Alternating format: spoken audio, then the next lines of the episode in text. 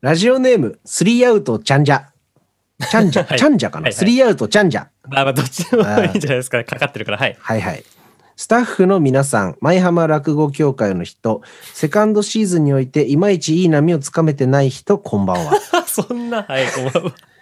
えーセカンドシーズンの9月号で、ちゃんと1年前のファーストシーズン5.5回のラジオとはという問いに対する、うん夢みたいだなの伏線回収をして、舞浜落語非現実の世界をしてくれてありがとうございます。なるほど。は あだ。と、意図せずだったんですけどね。そうですね。なるほど。えー夢か。確かに確かに。意図してたということにします。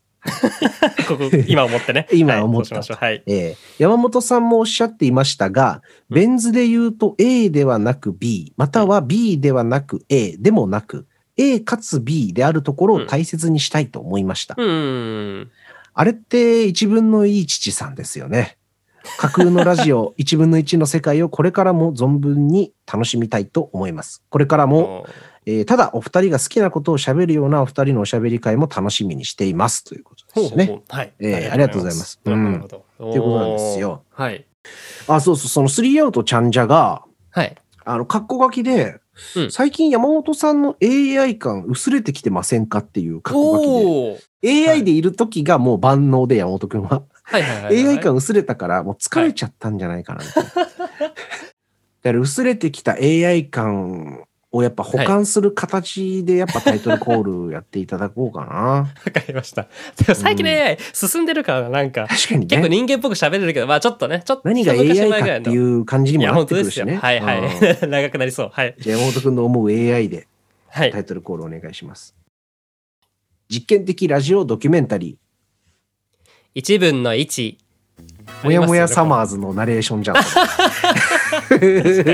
そうですね。もやもやサマーズじゃん。すごい。ありがとうございます。出したかったな。はい。い。ここが大事っていう説もあるからね。うん山本君の後の二人での尻ねぎ。ラジオドキュメンタリー一分の一。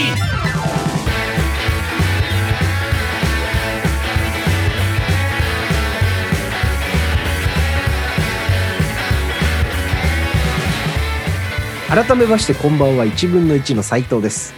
一分の一の山本です。はい。人間が歩くそれはすなわちパレードである。1分の1セカンドシーズンではパーソナリティとリスナー、なんとなくここに来た誰かやたまたま聞いてしまったそこのあなたで練り歩く。等身大の人間パレードが催されるようです。人が人を呼び、列が列を呼ぶ様をもちろん産地直送でお届けいたします。はい。あのーね、2人が好きなことを喋るような回も楽しみにしてますっていう、うん。あのお便りもいただいたんですけど、はいはいはい。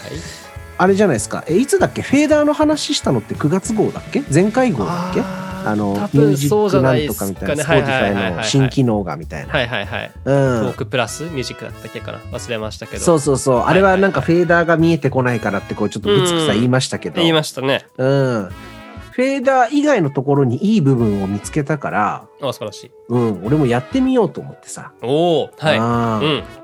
じゃあ俺ら何やろうかなってその音楽とってなった時に、うん。もうそんな悩んでないんだけど、はいまあもう我々と言ったらビートルズみたいなとこあるじゃないですか。まあそうですね。ありますね。我々と言ったらっていうか、まあ山本くんと言ったらと。まあどちらかというとね。うんうんはいうんうんうん そうだからまあねその我々も本編1分の1っていうのはありますけど、その中でやるのはちょっとまあ難しいなっていうところもあったんで。別枠でサイドプロジェクトじゃないですけど、おおうんえー1分の1山本の213分の1というね素晴らしい。素晴らしい響き。これこれ誰が笑ってんだろうねなんでいいじゃないです213なんですか山本君いやいやいやいや、ビートルズの公式曲全部213曲じゃないですか。当たり前でしょ ?217 テイク213曲ですよ。俺はねそういう人がね喋るやつは聞きたくない、あ、確かにごめんなさい。そうか。当たり前とかね、よくないですね。間口はちょっと広く。そうはいはい。あのつい最近あのなんかあの選挙のね、速報の番組出たけどはいやっぱあのムカつく政治家みたいな喋り方するパーソナリティは嫌だなと思ってさだから俺らもそう、まあ、大事なのはそのビートルズマウント取りたいわけじゃないんですよっていうね、うん、そう。うん。だから俺らは紙でね CD に入ってたライナーノーツとか見てましたけど、ああそうですね。あーいつまでもねライナーノーツなんか読まなきゃダメだよみたいなのも言ってたくないし、うんうんううん。ん、だからそれは今の時代に合ったこういい聞き方っていうのがあるんじゃないかな、はいはいはい。そうですね、心の平ボタンを押したいんですね私はね なんか引っ掛けてきたないつだからオープニングトークと。うん。こういうの散りばめとくとあのリスナーが敏感に反応してくれるから。ですねつうことで、えーまあ、えー1分の1本編とは別枠で、うん。えー1分の1山本の213分の1という番組をね、各週配信を、まあ、あの、目標に1曲をね、紹介するという、その1はいはいはい。回でね、という形式でやっていきたいなと思ってます。はい。各週配信だとね、213やるとするとね、約8年かかるんですよ。ですよね。長寿番組。そうっすよ。1年に25回しか ぐらいしかそうだよ。いややば。だからやっぱ8年ぐらいかかるから、まあ、全部はやんなくてもいいしね、あとね。いやいやいやいやいや213分の1と言っときながらちょっと。それは悲しいですよ。だからなるべく多くの曲を、まあ、はい。やれるようにするために、うんうんうん。あの、話して、はい。最後には、うん。憧れのザ・ビートルズで〇〇。で締めて、うんうんうん。ビートルズの曲が流れると。なるほど。えーこういう番組やってみたいなと思いますんで、ね。はいはいはい。えーということで、まあ、そういうお知らせでしたと。はい。で、まあ、全然ちょっと本編と関係ない話しちゃったんですけど、うんうんうん。あのー10月号は、えーはい。また我々の知らないゲストが来てくれました。うん。うん、前回と引き続きって感じですけどね。そうなんです。うん。えー倉上 D の友人の菊池くんというね、はい。菊池くんの話ね、本当に聞きやすいんですよ。うんうんうんうんうん。とても理路整然と喋ってくれてるんで、そうっすね。はい。あのーキャプションっていうんですか、あの菊池くんがね、言ってくれてる本の紹介とかもしてくれてるんで、はいはいはい。その本のまあ URL なんかもね、このうん。ページに載せたいなと思って。るああはいはいはい。なるほどなるほど。ある人は、うん、よかったらそっちも調べて読んだりうん見たりしてくれると嬉しいかなと、い。いですね。えー思いますんで。はい。はい、まあじゃあ、ということで、はい10月号菊池くんゲスト会も皆さんお楽しみに。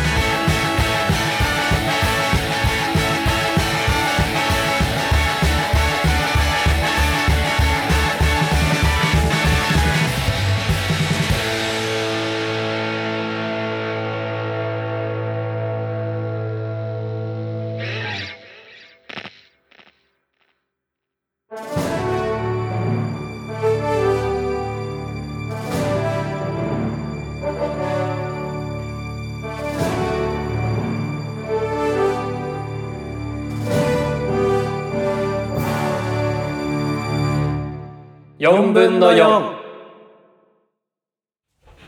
ということで、エセコンナー4分の4をやっていきたいと思います。はい、えーとこのコーナーではゲストの方が好きなことを好きなように語りそれを閉じ込めた人間味あふれる一冊のエッセイを作成します。ゲストからいただいたプロローグと4つの目次をもとにエッセイの章を組み立てていき、えー、と最後に皆さんではその、えーエッセイのタイトルを決めてめでたくそのエッセイが発刊となるそういったコーナーとなっておりますそれでは早速、10月号のゲストは、えー菊池くんです、えーそれではプロローグをお願いします。えー過去には独特な手触りがありますよね。まあ僕の場合はそれは色と結びついていることが多いんですが、まあ、その手触りはでも文章や言葉になって初めてそれと自覚できるものだと思ってます。えーまあ、そんなことを考えながら今日はそれを手繰り寄せながら喋っていけたらなと思います。えー改めまして、えー10月号のゲストは菊池くんです。よろしくお願いします。よろしくお願いします。えー菊池くんはというと、えー実は我々のスタッフの倉上 D のあの高校時代の友人ということで、えーディレクディレクターの倉上です。冒頭から感情。これでもあれだね、結構やっぱ緊張するもの緊張するよ緊張するものですね。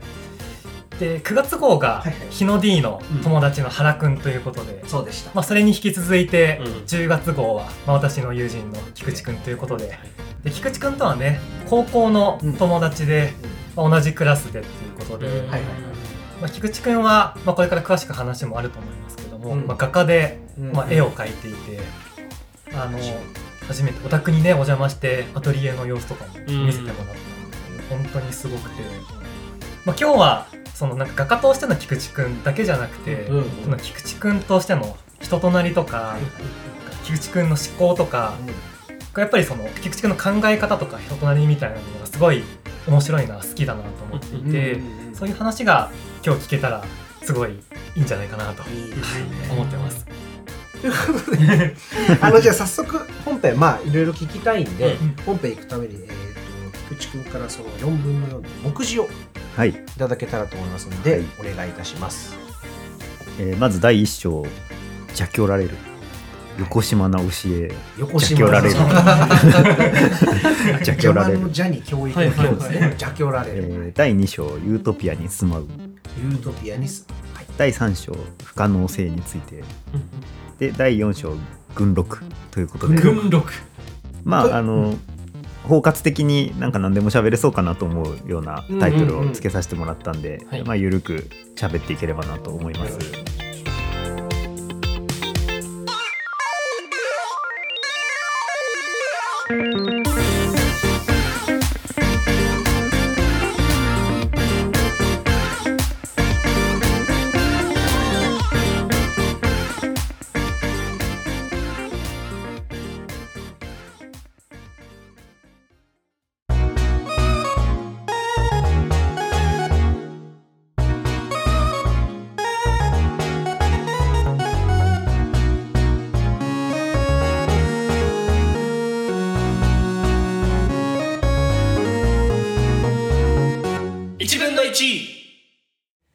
第1章。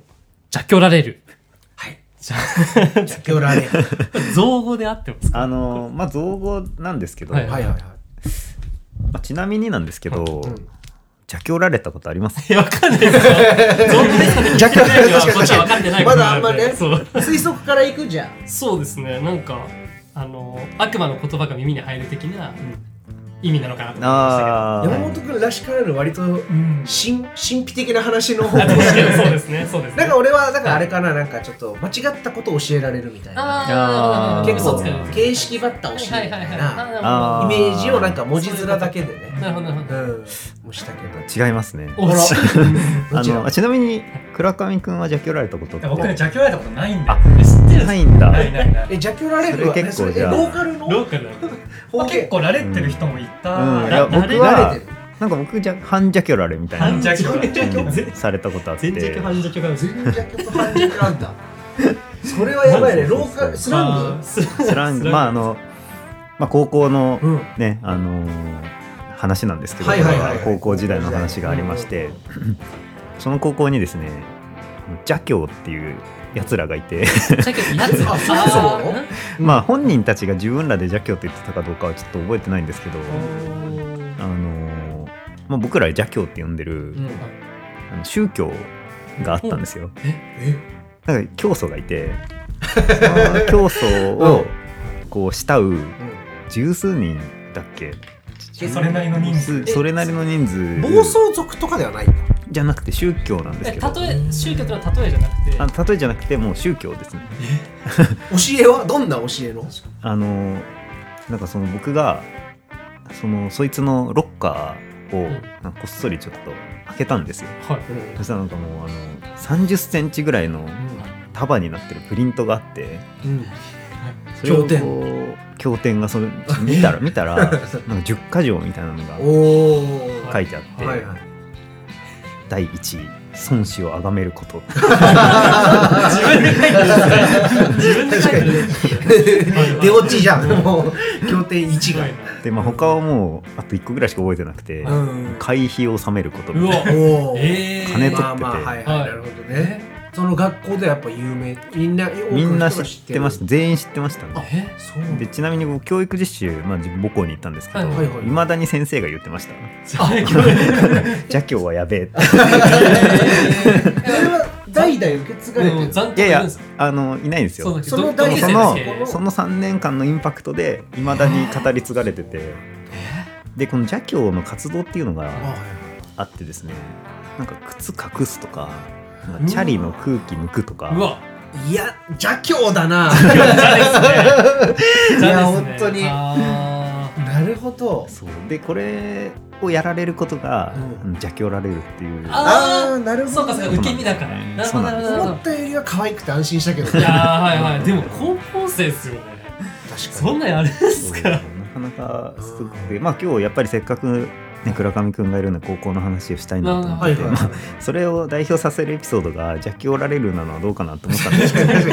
高校時代の思い出一発目が邪教っていうまあもっともいろいろねあるんですけど、うん。本当に楽しい話は、はいはい。はいただちょっとまあキャッチーだなと思って。確かにキャッチですねちょっともう引き込まれちゃいました。変わっているしまあそんななんかまあ本当にひどいのだと、うんチャリのそのパンクですよね。なんかうん。針みたいに刺されて。はいはいパンクさせられちゃうみたいな。うで僕が邪気をられたのは そのチャリの空気を入れるとこのその弁みたいなのが緩められてたっていう。その半半分ぐらい。直せる。直せる。あ直せる。はいあいやなくされてもないけども。うん。うわやだねなんか今聞くとちょっと笑い話だけど、うん。でも当日とかのね本人は。ねまあ、そ そんなことがねあって、まあ、すごく高校生活の飽きない高校生活だったんですけど、はいはいはい。ええまあ、ただちょっと面白いなってこの間思ったのが、うん。邪られるって、うん。まあ僕ら言ってたんですよ本当に。うんうん邪気おられるってでも受け身でしか使わないなって思って。なんかそれって出来事だなって思って。うん例えば、うん、話すとかですね。はい喋りかけるとか。はいでまあ当然喋る。うん喋られるってあるじゃないですか。僕っていう対象が誰かに喋る、うんベクトルがそのまあ自分から他者に、それから他者から自分に来るっていうのが、まあ全然ありえるんですけど、その邪教ルは 自分からのベクトルがないんですよ絶対。これって例えばなんか雨が降るとかと一緒だなって思って自分は雨降らせらんないじゃないですか絶対。なるほど。自分からのベクトルがないはいはいはいはい。なんか状態はい。出来事っぽいなと思っはいて邪気おられるって。はい自然現象的な。そうそうなんですよ。だから受け身なんか便宜的に受け身を取ってるけどでももうちょっとなんか雨が降ってきた的なうーん。なんかもうちょっと対象がこうはいはいはい限定しない言い方がなんかありそうだなってなんか邪気おられるって言葉をについて考えてた時に あのなんか思ってはい。それってでもその最近ちょっと流行りの概念ではい。中道体っていう概念があってですね。中道体。はい。国分はい中道体。そうですね。国分光一郎さんがまあ日本でちょっと流行らせたと言ってもいいのかなと思うんですけど。で中道体っていうのはこうこの間本を読んでてあの出てきたのがすごく出来事を描写するのに適している、うーんうんうんうん。まあ、つまりどういうことかっていうと主語が起きていることの内部に巻き込まれる形。っていうのが中道体らしいんです。ねはいはいはいはい。ああ主語が起きているっていうことの内部。そうです。ね主語が現象の内部にあるっていうことらしいんですね、はい。だから、まあ、なんかこの間読んだその森田ダンさんっていう人のはい「媒質の哲学」っていう、まあ、ベンヤミンについての本があるんですけど、まあ、それでの例はちょっとあの出てたんですけど例えば泣く。泣くっていうものを中道体的にまあ今の言葉で無理やり訳したとするならば、私において泣くことが生じたになるらしいんですよ。なるほど だから自発的に泣いてるんじゃなくてはいはいはい泣くという出来事の中にがこう生じているという。自分の中で起きてる現象みたいな。そうそうみたいなんですよね。そうそうそう。なんかじゃあもしかしたら邪気おられるっていうのは非常にこう中道体的な空間になんか僕らいたのかなっていう。なんかまあもちろんあの、まあ、受動体なんですけどこう言っちゃえばそのうん邪教っていう連中からうんまあやられているっていう。うんただなんかもう僕らはある意味では邪教友達ではなかったわけですよ彼らは。はいはいうんなある意味子としては見てなくて、はいはいはいなんか集団それこそ雨雲みたいなはいはい 存在だったのかなと思っうん。てなんかそこまで後半怒りも湧かなくなってきてて、結構いろんなゲストの人が学生時代の話、うん。結構してくれること多いんだけどその中でもかなり ピカイチぐらい不思議なエピソードエとしてはピソードエピソードとしてはかなり怖いですけどねちょっと。いやそうそうそうそうそう。そうそういうのがあったんだ。と思ってね、まあでもなんか高校生の時とか結構そういうの意外とフラットに話せたりっていうか、そんな気にしないというかさこれがなんか2 5 6でとかちょっと怖い それはもう本当にね取り返しつねかない、本当にちょっとあれだけどただ高校ぐらいの話だったらな僕は被害に遭ってなかったのかもしれないけど、結構面白いエピソードとしてそうだよねまあ、やられてもちろん怒ってる人もいたけど人によっては、ちょっと俺やられたわ。ちょっと嬉しいな。なんかわかるわかる。でも その感じあなんでだろうね。まあそのでもそれは本当に僕らの学生生活の一側面で、うん。まあ、邪教に支配されてたわけじゃ全くないんですけど、うんうんたださっきの中道体の話とかして、まあ、よく思うのが中道体って過去に失われてる体なんですよ。うんうんあはいはいはいで古代ギリシャっていう、うんある意味ではヨーロッパ文明のこう、まあ、ヨーロッパ人がオリジンだとこう位置づけている文明古代ギリシャ文明っていうのは理想のこうオリジンというか、まあ、実際はいろんなところアジアとかからかなりいろいろ影響があるんですけど、うんただギリシャというふうに位置づけることによって一種のこうそこへのプライドを持つみたいな、まあ、一つのユートピア的な部分だと思うんですね、古代ギリシャっていうのは。でそれが中道体っていうのがその古代ギリシャに失われていると。なんかそれっていうのはもうすごくこう中道体的な出来事だった邪教っていうのが高校までこうあったと。ですごく僕は高校は楽しくて、あのー本当に今思い返してみてもはい。すごくユートピア的な 時代だったんですね。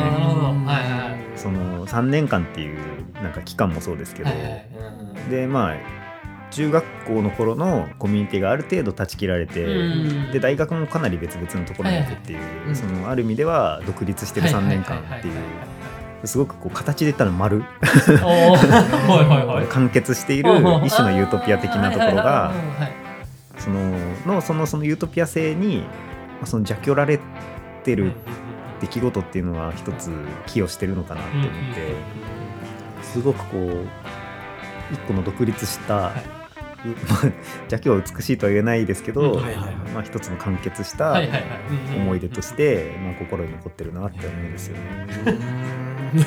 邪教が、まあ、まさかそんな話になるとは思わなかったけど。当時はそんな感じじゃなかったです。今思い返してみると、うん。今思い返してみると変じゃないですかだって。いやいや確かに。さあんかなりユニークな、あんなことは大学に入っていこうもなかったですからね。うんそうまあ、なんか今になってこう多様性とかをこうすごいさ重要される時代にはなってきたけど本当あの頃の学校生学校ってさ多様性の塊だったよねなんか。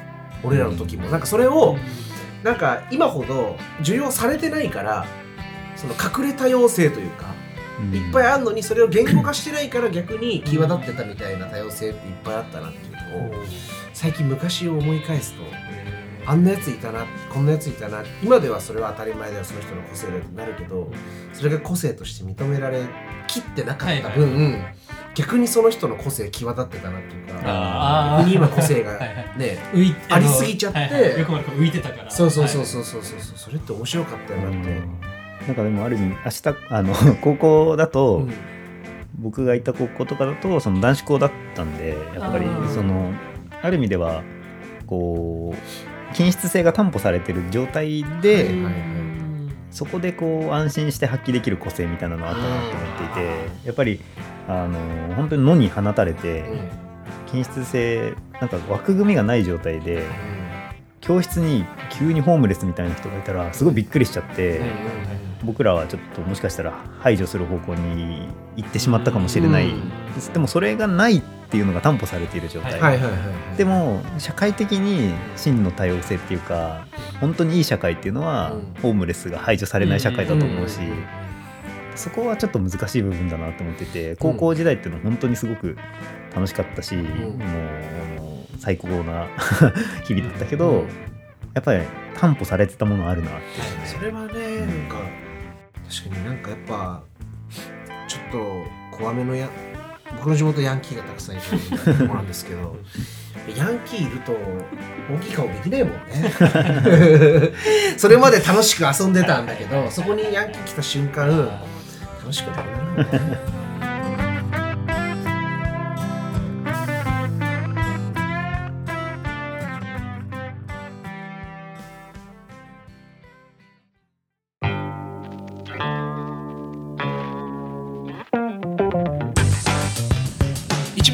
カンドシーズンは Spotify のポッドキャストにて配信中。リスナーの皆さんからのお便りを募集してます。実験的ラジオドキュメンタリー。1分の1第2章。ユートピアに住まう。自分の幼少期あるいはさっき言った高校、そういうのが一つのユートピアとして自分の中になんか残り続けていて、はいはい。でそれからの距離こうかつてあったユートピア、うん。まあ、今は失われているユートピアからの距離っていうものでなんか自分の現在地を測っていくようあなーはい。なんか自分の思考の癖があって、はい。まあ、ユートピアに住まうってちょっとこうなんか大雑把に名前つきましたけど、ううんんまあ、今は住んでないんですよね。こうユートピアには。ただなんか昔は確実に存在していたんだなっていう、まあユートピアって非場所っていうその意味ですけど日本語で言ったら。この用語には存在しないものなんですけど、まあ多分過去のうちに存在するものなのかなと思っていて、まあ、そういう思考の癖っていうのが自分が例えば美術とかを見るときあるいは、まあ、この間の2020年の個展がそのインプラテアっていう個展だったんですけどはい。中庭っていうもののユートピア性についてはい。その考えた展示だったんですね。はいまあ、自分すごく絵画も好きですし、あとはゲームとかも好きですし、まあ、あと本も好きですねすごく、うんうん本は電子書籍じゃなくて紙の本が好きなんですけど、うんうんなんかこう共通するものって言ったらやっぱり完結性っていうか、い。さっき高校時代の形で言えば丸って言いましたけど、はい。なんかその丸って完結してる形じゃないですか。開かれてないどこからも同じ力がこう加わるのが丸なるほど。なはい。るほどなるほどなんとなんとなくはい。なんかその完結してるんですよ自分の中だと一つの世界として、はいはいはい。僕ソシャゲがあんまり好きじゃないんですけど、おはいはい。ソシャゲって完結してないんですよ全然。日々のログインボーナスがあったりとかああなるほど。僕が好きなゲームムって、はい。なんか僕はプレステ1ぐらいからゲームをやり始めたんですけど、なんかそのディスクがあって、はい。あそのディスクでも完結している状態、ーはいはいはいはいはい。あーはいでこれで言うとやっぱり電子書籍が好きじゃなくて、はい。紙の本が好きなのも同じことが言えて、はい。ページの始まりと終わりがあって完結している状態。なるほど。で絵もそうですよね。やっぱ四角い画面で完結している。はあなるほでさっきの その邪教の舞台でもあった、はい。あの高校生活っていうのもかなりそういうものとしてあの完結している3年間だったんですよ。ね。どなるほど。そのこ学校の中でっていう感じで完え結してるーそうですね。なんでちなみにあの本が好きなのはなんでですか？簡単なななんて聞いたらいいのかな？でも。結構本を買い出したのって遅くて僕あの、うん。まあ、昔から文字はすごい読むタイプだったんですけど、はいはい。あのだからすごい成分表とか見るの好きでペットボトルの裏とかはいはいはいはい。こういうお菓子のなんか成分とか、はいはい。だからそこに何かこう例えばおばあちゃんの知恵袋的ななんかポタポタ焼きのあーなんかポタポタ焼き書いてあるよね。毎回ね。うん。ああいうのが書いてあったらもうもうすごいすごい最高なんですけど、はいはいはい。ああいうの書いてなくても本当にただ成分が書いてあるだけでも、はいはい。まあ食事の時とかはい。すごくこうずっとはいはい今今飲んでるもののうん。何が入ってんだろうみたいな、はいはい。文字は読むのは好きだったんですよ昔から。だけど本はやっぱりその東京芸大の日本画に入って非常に保守的なその学部、日本の伝統以外は認めんみたいな雰囲気、うんまあ今はねだいぶちょっと違ってきてるらしいんですけど、はいはい。はいまあ、当時10年以上前ですけど、うん。10年以上前じゃないな。10年前からじゃない大体10年ぐらい前か。あのまあすごかったんですよ保守的な感じが。あそこでいやでも自分の今まで生きてきた生きてきて見てきたものだったりとかそういうものとずちょっと相入れないぞって思って、ただその相入れなさっていうのをなんとか言語化したいっていうかなるほまあ平たく言っちゃえば理論武装じゃないですけど、はいうん。なんか自分がその東京芸大日本画って大きな流れの中でその場に立っているために必要な筋力をこう本によってつけるしかないなっていうのを思ってうんそこからめちゃくちゃ本読むようになって、まあ、特にベンヤミンですねやっぱり。呼ばれたベンヤミンがすごく自分の中でこう支えになる思想だったなっていうのが思ってそこからまあベンヤミンはすごい本の虫であの図書館にずっとこもって、まあ、すごくベンヤミンの影響で本集めるようになったりもして例えばまあ僕の敬愛するあのルネッサンスの頃の人々だったりとかって、はい。もう本当普通に技術的には今の生きている絵描きより誰よりもすごくあると思うんですよ。だから手技の方もはい。あるんだけど片やもうめちゃくちゃ教養もあるわけですよね。はい。やっぱりルネサンス人みたいなこと言いますけど、うんやっぱりまあ昔なだけあってそういう文学とか美術とかが今ほど分かれていないまあ確かにそれもある。そういう時代なんですね。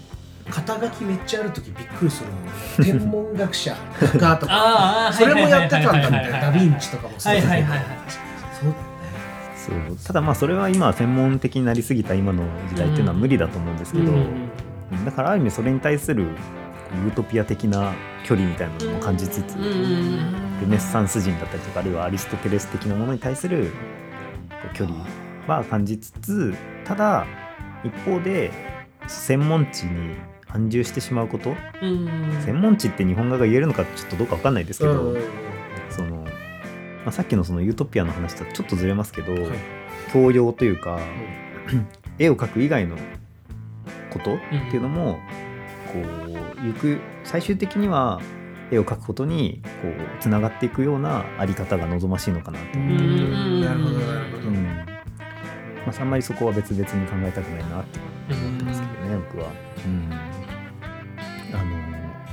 これこの距離感っていうのもすごく僕はあの影響を受けててこう日本美術って確かに素晴らしい伝統があるんですけど明治でやっぱ一回断絶してるんですねそこの伝統っていうのが。はい。まあ、画材から何からやっぱりまあ黒船以降というか、はいはいはい。その西洋美術が入ってきてから、完全に変わってしまってうん。ある意味その西洋美術に対抗するために作られた伝統みたいなその正当性ですよね。伝統の正当性を担保するこうものが、まあ、よ西洋列強にあって日本はやっぱりそこで伝統があるんだと、はい。私たちの国には。うん。っていうのでその直接こう結合しようとしたわけですよね。その日本の昔からそのそれぞれの流派がやっていた美術を日本画っていうものにこうギュッとひとまとめにしてこれが自分たちの伝統的なものは美術ですっていう、はいその歴史観がすごく僕はめちゃくちゃ違和感があって、はいはいはい。あので断絶してるじゃんと。でうん。断絶を見ないことによって自分たちの価値を不当に高めようとしていた気がするんですね僕は。そのむしろ断絶を見る方が真摯なんじゃないかと、うんうん芸術的に。はい。自分たちとつながっていないとうん。昔の偉大な伝統から。はい。なんかそういうのがまあすごくベンヤミンに影響を受けたところですね、ほど、うん、ただ多分ベンヤミンに言わせたらこうあらゆる歴史っていうのはそうなんだっていうことを言うと思うんですけど、そういう意味では生き残った人たちが後から編集して作ってるっていう自分の都合のいいようにっていう生き残った人たちの、あのーに都合がよく編集されているものそれをまあベンヤミンっていうのは魚でして歴史を魚でするってまあなるほどなるほど。ですけど。うんうんそこのその流れ綺麗な流れにうん。隠れてしまったその人々うん。声なき人々をの歴史を見るんだみたいなことを言っていてすごいかっこいいなって思って、うん、なんかその絵を描くときになんか描いてる時の手こ入れみたいなのって絵を全く描いたことがないんで、うん。ちょっと聞いてみたいなと思ったんだけど、どういうことを思いながら描くのかとかなんかもうこれ一回きりでなのかなんかもう感覚だけで描き始めるのかとか、うんそういうのが気になってます、うんあーなんか僕の場合はその自分の絵のことを勝手にオフペインティングって呼んでるんですけど、はい。えーはい。オフペインあの まあワイプオフのオフはい。なんですね。これはまあ拭い去るこうまあ、拭い去り絵画みたいなこと言ってもいいんですけど日本語で。こうまああのもう一つオフオフモダンっていううんそのはい。用語があって、うんまあ、それのオフと、まあ、ワイプオフのオフで、うんまあ、ちょっと自分のことを自分の絵のことをオフペインティングって言っていて、まあ、拭い去るっていうところに一つ自分の、まあ、特徴的な技法があるかなって思ってるんで、はい。まあ、基本的には一手ずつ判断を下していくんですね僕は。絵の具を置いて、まあ、ちょっと拭い去った方がいいかな。そのままの方がいいかなっていう一色ずつの判断があって。はい。で拭い去った状態で乾かしてでそれをもう一回新しい絵の具新しい色をつけてそれもまた拭い去った方がいいかな。ちょっと残した方がいいかな。半分拭った方がいいかなみたいな。その判断が一色ずつにあってはい。その積み重ねでだからこう 絵が完成していくんですけど、まあ、3歩進んで2歩下がる的な進め方ではいてますね僕の場合は。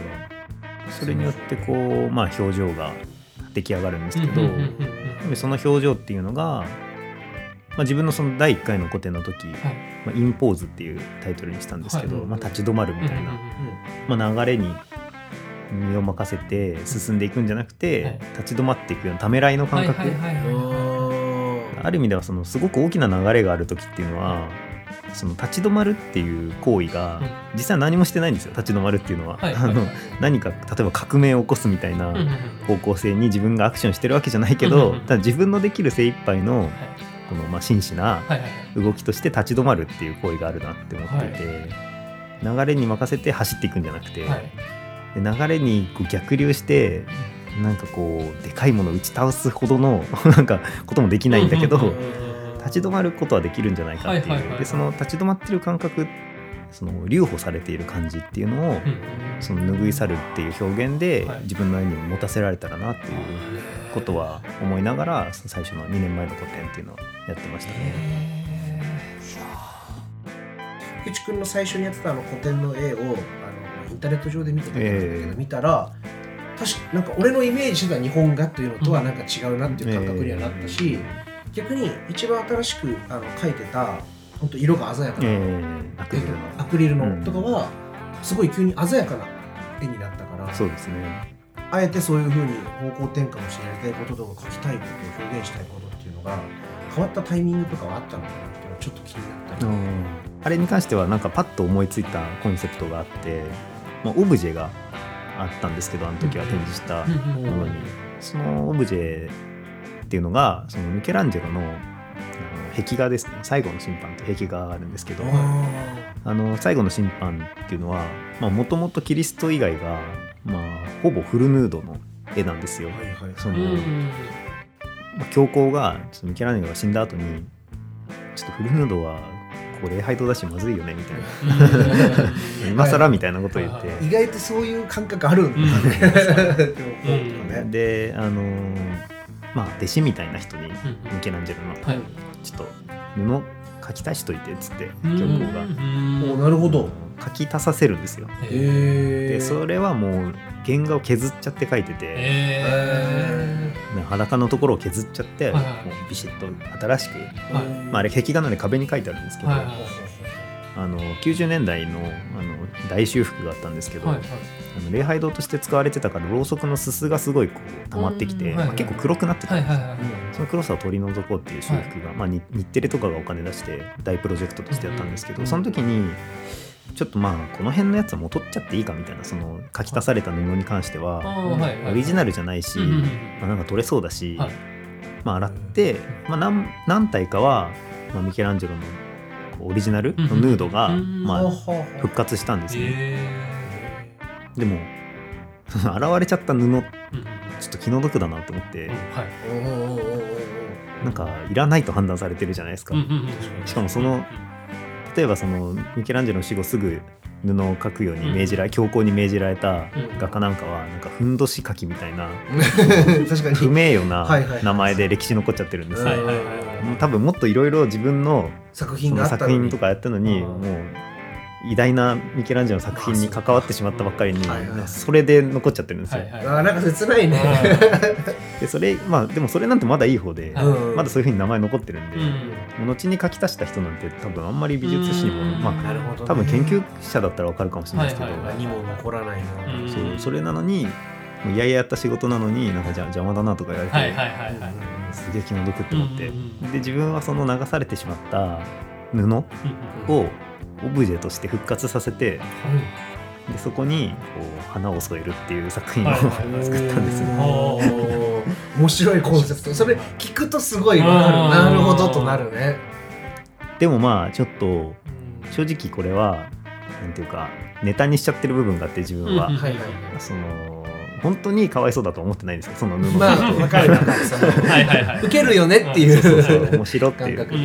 それもちょっとはこう言っといた方がまあちょっと真摯な態度かなって思ってなるほどなるそのちょっとギャグっぽく、まあ、増加を添えたんですけどガチの花じゃなくて増加ってとこなるほどろに軽薄さが出るかなってあとはちょっとその図録を作ったんですけどそこにちょっと緩いイラストでここにぬここについてた布ですみたいな。